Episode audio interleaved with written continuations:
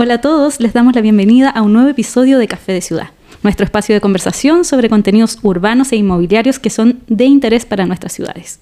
Hoy, junto a nuestros panelistas habituales, Esteban González, Rodrigo Aravena y Fernando Colchero, nos acompañará directo desde Londres Ignacio Aravena, que es ingeniero y urbanista, cuenta con un máster en planificación urbana de la Universidad de Nueva York y es candidato a doctor en planificación regional y urbana de la London School of Economics. Su área de especialización es la economía urbana y las finanzas inmobiliarias, desde donde estudia los impactos de la regulación en el desarrollo urbano e económico. Con nuestros invitados hoy conversaremos... Ah, debo recordar también que Ignacio es investigador de la Fundación Piensa en Valparaíso. Y con ellos hoy conversaremos sobre el panorama que enfrentará la industria inmobiliaria en 2024. Hola a todos, ¿cómo están? Hola Bernie, bien. Hola, ¿qué tal? Hola, Ignacio. Hola Bernardita, hola, Ignacio. Hola, hola. Ignacio, qué bueno tenerte en nuestro programa. Eh, mira. Gracias a ustedes por la invitación. Ah, por nada. Eh, algunos estudios y economistas señalan que el 2024 no vendrá tan fácil para la industria inmobiliaria.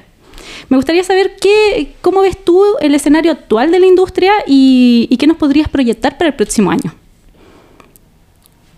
Eh, yo creo que es un año que se viene un poco complejo porque tiene harta incertidumbre.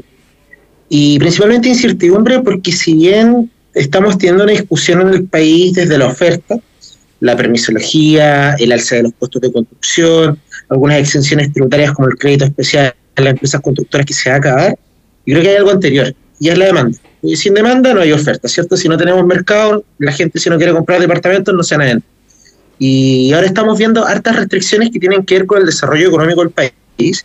Y creo que mientras no controlemos la tasa de política monetaria, el desempleo, el crecimiento de los salarios en términos reales, que las familias puedan efectivamente calificar a los créditos, eh, sin nada de eso eh, es difícil que el panorama cambie. Por lo tanto, es un poco incierto y depende mucho de la conducción del país y hacia dónde se puede ir dirigiendo nuestra economía. Pues yo creo que esto es más un efecto que una causa en sí.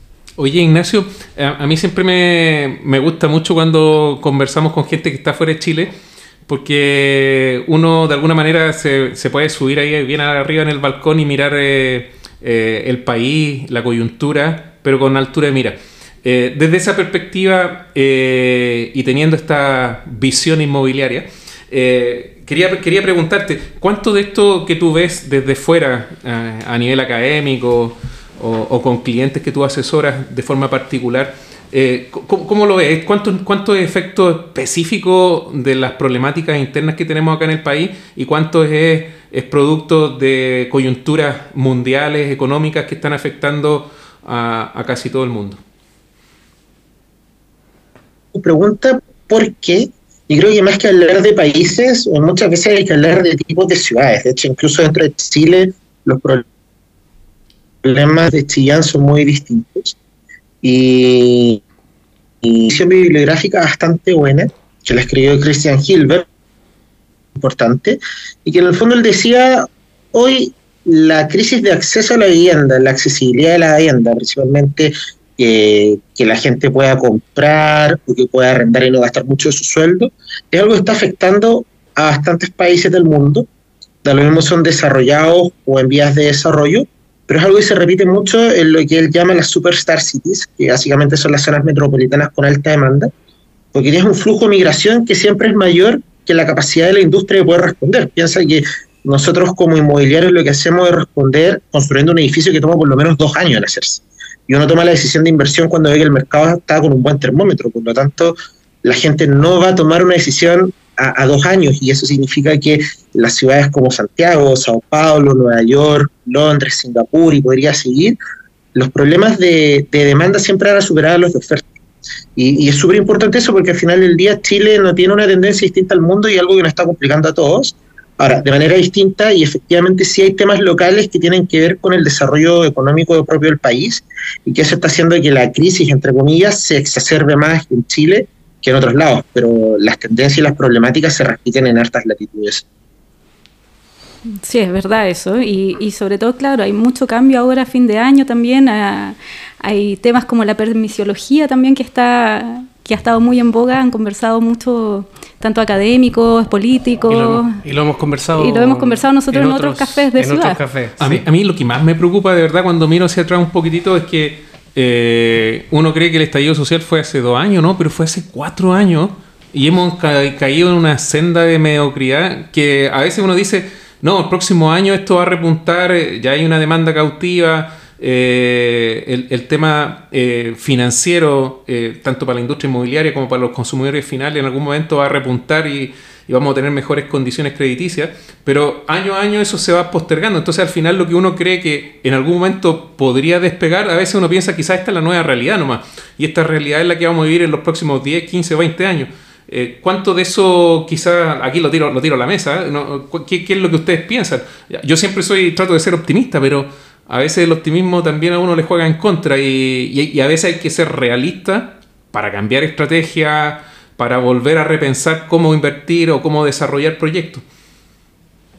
Ignacio, yo creo que ahí, sí, yo creo que, Esteban, dijiste algo que es súper importante, porque al final del día el estallido social fue hace cuatro años, pero las bases del estallido social, y no me refiero a las demandas de la ciudadanía, con esas fotos de dos millones de personas cerca de la Plaza Italia, sino que el estallido social en el medio urbano eh, dejó estragos que hasta hoy en día se ven. Eh, el eje de la Alameda todavía sigue a medio llenar, está abandonado.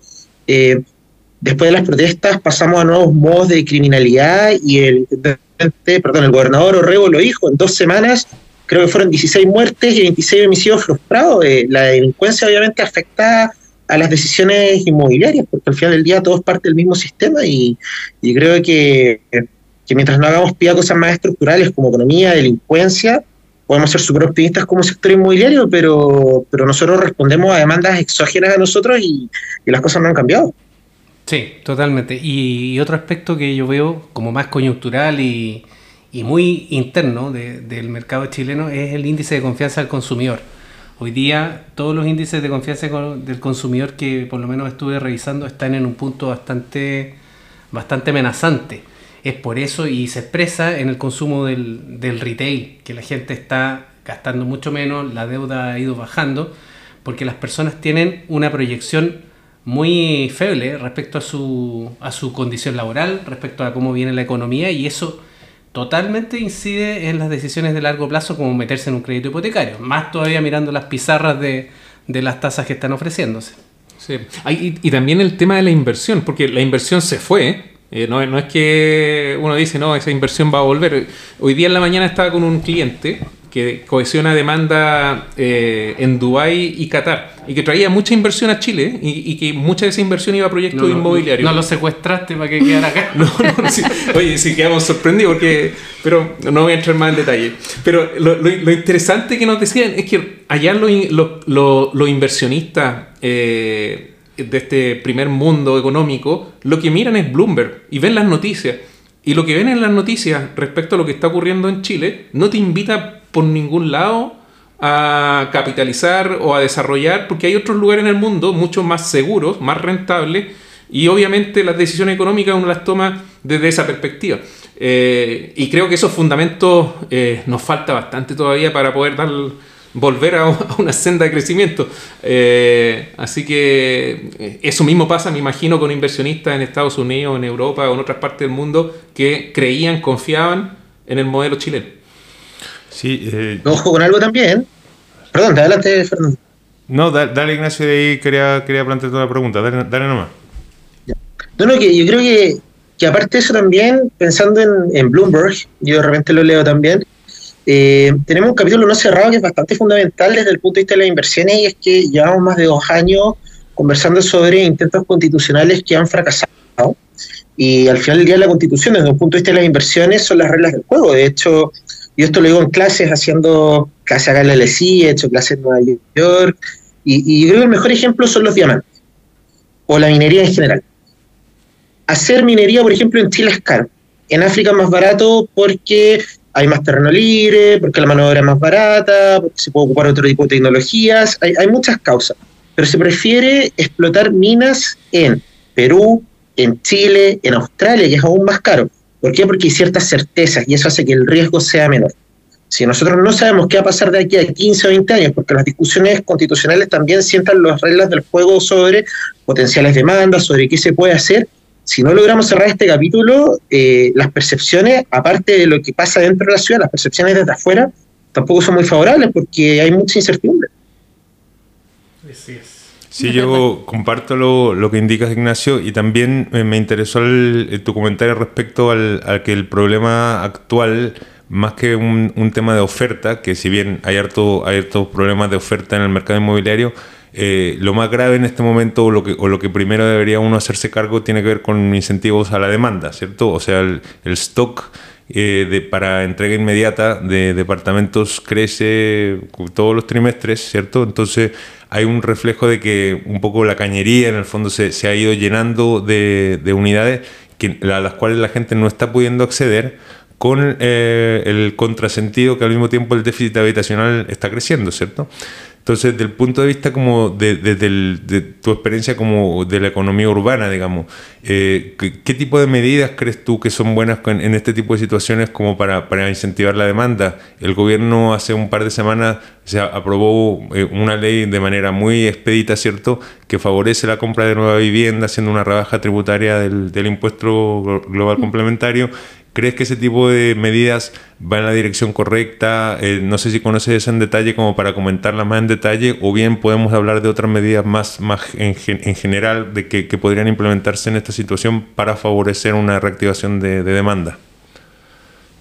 Conozco bien la medida y, y, y, si bien comprendo la buena intención que tiene, yo creo que sucede eh, lo mismo que ocurrió con eh, cuando el Estado buscaba hacer aval en el pie no sé si se acuerdan que fue hace como un año que hicieron esa propuesta. Yo creo que las dos suceden lo, sucede lo mismo y es que tienen un marco lógico que es la base de la política pública, tiene un marco lógico bastante débil. Porque pensemos algo, si es un beneficio de la primera vivienda, para gente con beneficios tributarios, por lo general se, se gatilla a través del global complementario. Menos del 25% de la población hace eso. Ese 25% de la gran mayoría ya tiene viviendas, incluso tiene inversiones, y por lo tanto ese 25% es mucho menor.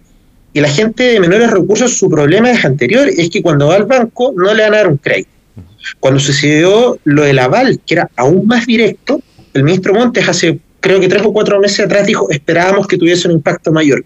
¿Por qué? Pero si los fundamentos están en otro lado y es que la gente necesita tener trabajo, necesita tener acceso al sistema financiero, que son muchas consecuencias del desarrollo económico del país. Esto es crecimiento económico en sus fases. Cuando el país no le va bien, las tasas suben, el acceso al financiamiento se vuelve más escaso. Aprendimos de la crisis subprime de que hay que tener cuidado a quién se le presta, el país no le va bien, hay incertidumbre, como bien decía Rodrigo, la gente hoy en día decisiones a largo plazo, me decía una casa no es líquida, eh, cuesta venderla, toma tiempo, o si no la rematan. Eh, todas las decisiones hoy en día en la demanda eh, nos están contrayendo. Y obviamente eso hace que la medida que se van terminando proyectos el stock crece pero las ventas han decaído, pero ojo, la, la oferta está reaccionando a eso porque los ingresos de los permisos de edificación ya disminuyeron y las ventas eh, en términos reales, corregidos por inflación, ya empezaron a bajar, por lo tanto se han realizado los dos ajustes y lo preocupante es que si esto se mantiene, van a haber actores que van a salir del mercado y eso también va a tener mayores consecuencias a largo plazo. De hecho, de hecho hay preocupación de parte de la banca de esta continuidad de empresas que puedan ir quebrando el 2024 y eso es bastante deprimente desde el punto de vista del mercado laboral, que va a seguir disminuyendo en este, en este tema tan especializado y que genera tanta actividad laboral. Por otro lado, yo, eh, por el lado de la, para seguir un poco la pregunta que, que hizo Fernando, de cuáles son las medidas, yo recuerdo que la mejor medida que he visto en términos de generar dinámica inmobiliaria son los subsidios de renovación urbana, por ejemplo. Aquella plata que iba inyectada directa a las personas que adquirían su primera vivienda en el centro de Santiago, que era en los años 90 era 200 unidades de fomento, corregido a hoy día podría ser perfectamente 400 UF. Ese es un monto que si bien es, es bastante alto para el Estado, para seguir financiando, yo creería que es la forma más directa de inyectarle dinamismo a un mercado inmobiliario si es que en algún momento se ve bastante crítico, que pareciera ser que el 2024 viene. Lamentablemente dentro de las 25 medidas que propuso la Cámara Chilena de la Construcción no vi una solicitud de este tipo, de decir, pásenle plata a la gente. No, no está. Eh, yo creo que por ahí tiene que ir una inyección de, dinamismo. Porque y es lo que más funciona. ¿eh? Es lo que más funciona. Está demostrado, son los subsidios. Lo más marquetero, vouchers. lo más rápido, lo más directo, lo más entendible por parte, por parte de la gente. Es como el cupón. El cupón. Exacto, la gente necesita eh, liquidez. Amigo de los bonos, Rodrigo. Me encanta, me encantan los bonos cuando se trata de los bienes de capital, no de consumo. No, pero de hecho, fíjate que de hecho esto está bastante estudiado porque además el voucher da movilidad a la gente y no se concentra en un lugar, que uno de los riesgos de la renovación urbana es que los lugares cambian radicalmente porque el Santiago de los años 90 al 2020 es distinto. Si está bien dirigido y bien planificado, obviamente se pueden mitigar algunos impactos, pero la gente necesita la, el voucher y decidir libremente dónde se quiere vivir y que se pueda mover con libertad. Ahora, yo a mí lo que más me preocupa es algo anterior y el crédito especial a las empresas constructoras. De hecho, vamos a liberar un, un estudio pronto desde la Fundación Piensa y lo que hicimos es un cálculo que eh, dentro del mundo inmobiliario eh, es bastante intuitivo, pero básicamente si uno piensa que el precio de un inmueble lo podemos dividir en ciertas cosas, uno tiene que comprar un terreno, construir, generar la gestión inmobiliaria y obviamente tener una utilidad. Las inmobiliarias no van a bajar la utilidad porque les van a eh, dar les van a quitar una exención tributaria. Los costos de construcción no van a cambiar porque hay mucha competencia y ya están optimizados. Por lo tanto, el mayor impacto es que va a cambiar la disposición a pago por los terrenos. Y eso va a contraer uno de los grandes problemas que está viendo Chile, que es la capacidad de generar oferta de viviendas sociales, porque el crédito, si se elimina, la construcción aproximadamente va a ser un 10 o un 12% más cara, los terrenos van a ser más bajos, ¿y dónde se concentra el déficit? En Santiago, en Viña del Mar, en Temuco, en el Gran Concepción, en zonas donde el suelo es caro y tiene una demanda y un costo de oportunidad alto, por lo tanto, que no tengamos movilidad de las personas, que no tengan subsidios y que además los incentivos tributarios que sí están funcionando en la dirección correcta se eliminen, eh, yo creo que va a tener un impacto incluso en las viviendas sociales, donde eso se va a reflejar en el déficit habitacional en un tiempo más, porque obviamente las construcciones se demoran en hacer, ya hay algunas que están en curso, pero allá tres años más, si es que no tenemos un incentivo tributario, probablemente se van a construir menos viviendas sociales, y a mí eso me preocupa mucho. Eso es una bomba de tiempo. Totalmente. Tal cual. Y de hecho, la promesa de 260.000 viviendas de este gobierno, yo creo que ya estamos abandonando. Eso lo hemos conversado, es decir, ese, es decir, lo que se ha construido inclusive vienen de periodo, periodo entrega de vivienda de periodos anteriores, así que eh, hoy día el ministerio está, está, concentrado en otras temáticas, pues, está concentrado en resolver los problemas internos políticos que hay más que de producir más, más, vivienda. Y saliendo, saliendo del punto político, el punto técnico y el tema que menciona, el encarecimiento de los terrenos, ya empieza a darle inviabilidad a muchos proyectos que quizás hace un año atrás estaban siendo analizados. A nosotros, además, nos pasa que desde el punto de vista de la disponibilidad del suelo, eh, también existe la, incapacidad de acceso a financiamiento para el suelo. Ya la banca tiene absolutamente declarado, es Vox Populi, que hoy día la banca no está financiando la compra de terrenos. Ahí, yo tengo... perdona, la, la construcción también hoy en día está mermada por la banca porque están haciendo un análisis de valores de liquidación de los activos. No, no están haciendo una, una valorización comparativa de mercado, sino que están asignándole una tasa de riesgo en términos de cuánto se puede llegar a depreciar los activos en ciertos momentos de crisis como el 2024. Mira, ese, ese punto que tocaste yo creo que es, re importante. Y, ahí yo tengo un dilema, Ignacio, quizás tú me puedes ayudar a abrirnos la mente acá a los nacionales. Y a ponernos ojalá un poco más optimistas. Oh, me está deprimiendo esta conversación. mira, me, ha tocado entrevistarme con bastante gente de la banca y yo siempre les digo lo mismo que dice Rodrigo, oye, nos tienen cortadas las líneas de, de crédito para la construcción, tienen las tasas altísimas, por lo cual obviamente la capacidad de pago de la gente o la mayoría de gente en la pirámide cada vez menor, por lo cual hay menos acceso al crédito. Y, y, de alguna manera les traspaso y les endoso la responsabilidad a ellos. Y ellos muchas veces me contestan que lo que está haciendo la banca frente a los riesgos es aumentando sus provisiones, a fin de minimizar obviamente a través de sus gestiones de seguridad que hacen en los bancos. Al, final es un loop, uno le pasa la pelota a otro y el otro al otro, y esto, ¿cuál, es la salida? Esa es una inquietud que tengo y quizás tú me puedes ayudar desde la perspectiva de la economía urbana a contestarla. Fíjate, yo eh, en esta situación en particular, yo sí estoy de acuerdo con los bancos, pensando simplemente en que el negocio de la banca es, el riesgo. Por algo un crédito consumo tiene una tasa, por algo un crédito hipotecario tiene otra tasa, por algo prestarle a una constructora más grande que una chica tiene otra tasa, porque al final del día lo que ellos hacen es ponderar el riesgo de prestar dinero a una persona o una empresa en particular.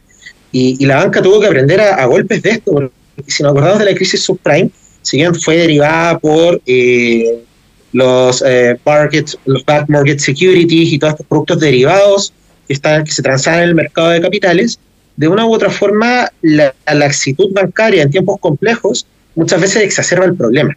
Y al final del día el la banca responde a, entre comillas, su jefe, que es el Banco Central, y el Banco Central lo que dice es que cuando el mercado tiene una temperatura que no es la adecuada, cambiando la tasa política monetaria. Por lo tanto, también hay, hay algo superior que está viendo y que es un sistema. Y como dices tú, es bastante endógeno porque es un loop que cada uno le va pasando la responsabilidad a otro, pero hay una cosa superior desde arriba y tiene que ser que al país le vaya bien. Si al país no le va bien, es bastante difícil que salga atrás. Y de hecho, podemos verlo, por ejemplo, eh, en Estados Unidos, Detroit, Nueva York, los dos muy prósperos antes de la primera, de la Segunda Guerra Mundial. Después de la Segunda Guerra Mundial tuvieron varios problemas sociales, estallidos sociales como los que vimos. Detroit tomó algunas decisiones, es una de las ciudades de las que está peor ranqueada en cualquier cosa en Estados Unidos, y todo el mundo sabe que Nueva York es lo que es, por lo tanto no necesita mucha descripción. Y ahí tiene que ver con la institucionalidad, al final del día lo que nosotros hacemos, cómo fomentamos, por ejemplo, la economía del servicio, eh, que las empresas puedan hacer negocios libremente, que haya un atractivo urbano, que la gente quiera vivir ahí, que la gente pueda trabajar, que haya economías de aglomeración. Al final del día, todo lo que nosotros estamos hablando son consecuencias de las decisiones y el desarrollo económico. Por lo tanto, acá también hay un llamado a que el país necesita un orden, pero un orden desde arriba. Y sin eso es bastante difícil que cualquier medida que se tome pueda cambiar el curso, porque al final del día la capacidad de producción y de consumo están limitadas a lo que es la economía en agregado. Sí, bueno, de hecho, el llamado que hizo recientemente Rosana Costa de, del Banco Central, en donde puso especial énfasis en la industria inmobiliaria de cara al 2024, no estuvo hecho de manera casual. Yo creo que fue absolutamente premeditada el llamado para que las decisiones inmobiliarias de parte de toda la banca se tomaran con pinzas, precisamente para no llegar a un estallido financiero. y el, el, tema de políticas públicas, al final, al final, no es a favor o en contra, es por favor pongámonos de acuerdo. Eso, eso es lo que debería primar. Eh, eh, hagámosla que, la, que, la, que haya claridad, que haya reglas del juego y, juguemos. Así mismo. No, tal cual, y, y, no solo eso, perdona, pero no es solo que tengamos reglas claras, sino que también que el que, se enfríe un poco el termómetro, porque si seguimos financiando proyectos que no va a estar comprando la gente, es bastante riesgoso.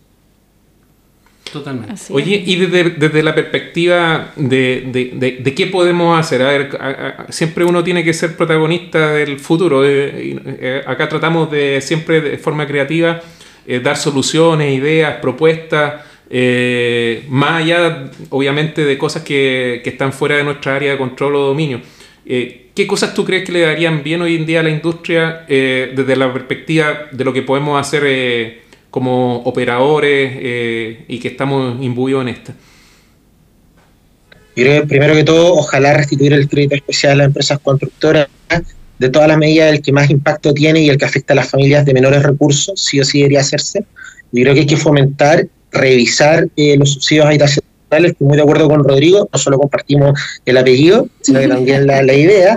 estoy muy de acuerdo, yo creo que los subsidios hay que revisarlo, hay que, hay que tratar de fomentar que la gente sea móvil. Y otra cosa, necesitamos desconcentrar el país, porque que el cuarenta y tanto por ciento de la población siga viviendo en Santiago y tengamos un territorio tan largo, también yo creo que hay una oportunidad de descentralización de pensar las ciudades de otra manera, tratar de generar ciertos atractivos, de generar ciertos clústeres, como se pretendía hacer con Sinovac en Antofagasta, como ya sucede con la, con la minería, como en algún momento fue Valparaíso. Yo creo que hay que darle espacio a las regiones para que se puedan potenciar, para que atraigan gente, para que traigan capital, para que atraigan trabajo. Las viviendas son más baratas, hay más espacio, hay, hay lugar para el desarrollo inmobiliario, pero es difícil que la inversión suceda si es que los territorios no son atractivos desde el punto de vista laboral. Y yo creo que necesitamos también darle una vuelta para desconcentrar el, país. Yo creo que en esas tres cosas hay, hay harto que hacer. Sí, un fenómeno así está pasando un poco en Concepción. Hay mucha gente que se desplazó a esa ciudad. Hay un poco más de trabajo también. Y, y más al sur. Y también, bueno, sí, más, bueno, más al sí, sur. Pero, sí. pero, claro, es bien selectivo la- el, el desplazamiento. pues Hay gente Claro. que tiene cierto nivel de acceso educativo, Exacto. capacidad de trabajar desde cualquier parte de- de- de- del país prácticamente, así que la- las oportunidades laborales que pueden generar gran movilidad demográfica tienen que ir por el lado de actividades probablemente primarias o secundarias, no, no, no tan solo terciarias. Sí. Pero ¿cómo lo hacemos en, en un país donde eh, Santiago compite con Buenos Aires, compite con, eh, con Lima, compite con, con ese tipo... e- Ese, ese es nuestro perfil competitivo. No, no- Santiago no, com- no compite con Chillán. Oye, pero estamos, yo propongo que haya un nuevo café de ciudad sobre movilidad demográfica y nuevas ciudades en Chile. Ah, igual podemos invitar a Ignacio si, si quiere participar también en un Feliz. próximo café. Así es. Feliz. Bueno, vamos a ir redondeando un poco ya para, para ir finalizando el programa. Se nos pasó el tiempo volando. Eh, no sé qué, qué más. eh, no sé si alguno quiere dar alguna, alguna propuesta para el próximo año, aventurarse. Mira, yo no alcancé a comentarlo, pero a mí me parece que una, un año 2024, donde vamos a tener todos estos fenómenos que hemos hablado, también genera una oportunidad, que es encontrar eh, buenos terrenos, buena disponibilidad de precio, pero es para los valientes, es para aquellos que eh, tienen capacidad de compra al contado de terrenos y apuestan por un 2025, 2026 más próspero. Deja, tanto- deja cambiar el adjetivo. Yo creo que no es para los valientes, es para los visionarios. Porque O para los visionarios. Sí, sí, sí, porque no, no es solamente un tema de valentía. Acuérdate que los proyectos requieren un par de años de tramitología, de madurez, y, y hay que apostar que en un par de años más quizás la inversión va a volver, de que van a haber mejores condiciones macroeconómicas. Entonces, de esa perspectiva, eh, los, es decir, está comprobado y estudiado, me imagino ahí, Ignacio, que lo han visto mucho, cómo funcionan los ciclos inmobiliarios. Este es un ciclo profundo el que estamos viviendo hoy en día, quizás el más grande en los últimos 40 años. Y, y sí o sí, ya llevamos cuatro años, no, no creo que esto dure más de dos años, por lo cual creo que sí o sí estamos en un punto, en la, en la parte más baja, de, en las profundidades de este, de este ciclo. Y desde esa perspectiva, si se tiene una buena visión, si es que se, se logran eh, tomar buenas posiciones con precios de descuento, obviamente que va a ser un capital a futuro. Entonces, yo creo que ahí hay, una, hay un tema anímico. Muchas veces esto nos pasa a todos. Esta misma conversación partió muy pesimista, pero, pero dentro de ese pesimismo también hay, eh, hay oportunidades y hoy día estamos viendo empresas, sociedades, fondos que sí están tomando posiciones, más allá de todos los riesgos que, se están, que estábamos comentando. Sí, yo comparto No, algo. que-. Yo comparto algo que se ha dicho acá respecto al- al- a la relevancia de la incertidumbre para el próximo año, Bernie. Eh, sobre todo cosas como lo que indicaba Ignacio, que hace falta una señal más clara, como entre comillas, desde arriba, ¿ya? O sea, la manera en la que se resuelva el tema del plebiscito de diciembre, sea cual sea el resultado y cómo se enfoque eso, digamos, para dar el siguiente paso, creo que todavía sigue siendo un, un factor de incertidumbre relevante que va a determinar cómo tomamos decisiones inmobiliarias para adelante, más allá de todas estas medidas de incentivo económico que, se, que pueda tomar la administración actual. Creo que ese punto es muy relevante para en el, en el mediano plazo ir enfocando más el, el- un avance de la industria. Sí, y así ojalá llamar a más inversionistas y que eh, esta incertidumbre no, no, no los espante. Ya. Y ojo, Bueno. que hay una oportunidad que no hemos explorado, muy cortito, pero hay una oportunidad que hemos explorado muy poco y que son las asociaciones público-privadas. Yo creo que las municipalidades tienen allá y que hemos explorado poco y que es que a través de la planificación urbana generar los incentivos para que se construya donde la municipalidad vea, sea visionaria como dice Esteban, vea dónde es mejor, pero generar asociaciones público-privadas para poder dirigir el capital y tener inversiones más seguras. Yo creo que ahí también hay una clave y, y algo que nos puede ayudar mucho, que se hace en las grandes ciudades, en Chile todavía no lo estamos haciendo, pero que nos puede ayudar bastante. Oye, qué interesante ese tema para otro café, ¿eh? Estaría bueno conversar. Queda anotado. Sí, lo vamos a dejar anotado y, y también te vamos a dejar anotado para otros cafés. Yo feliz. ya, pues vamos a ir cerrando ya, se nos está acabando el tiempo. Bueno, muchas gracias Ignacio por, por, por tu tiempo, por esta super conversación. El próximo año no se viene fácil, eh, pero acá estamos tratando de dar unas visiones que no, ojalá sean un poco más prósperas de lo que dicen. Ya, gracias a todos y nos vemos en un próximo café de ciudad. Chao, gracias. Chao, chao. Chao, Ignacio. Chao, Ignacio. Chao, chao. Gracias.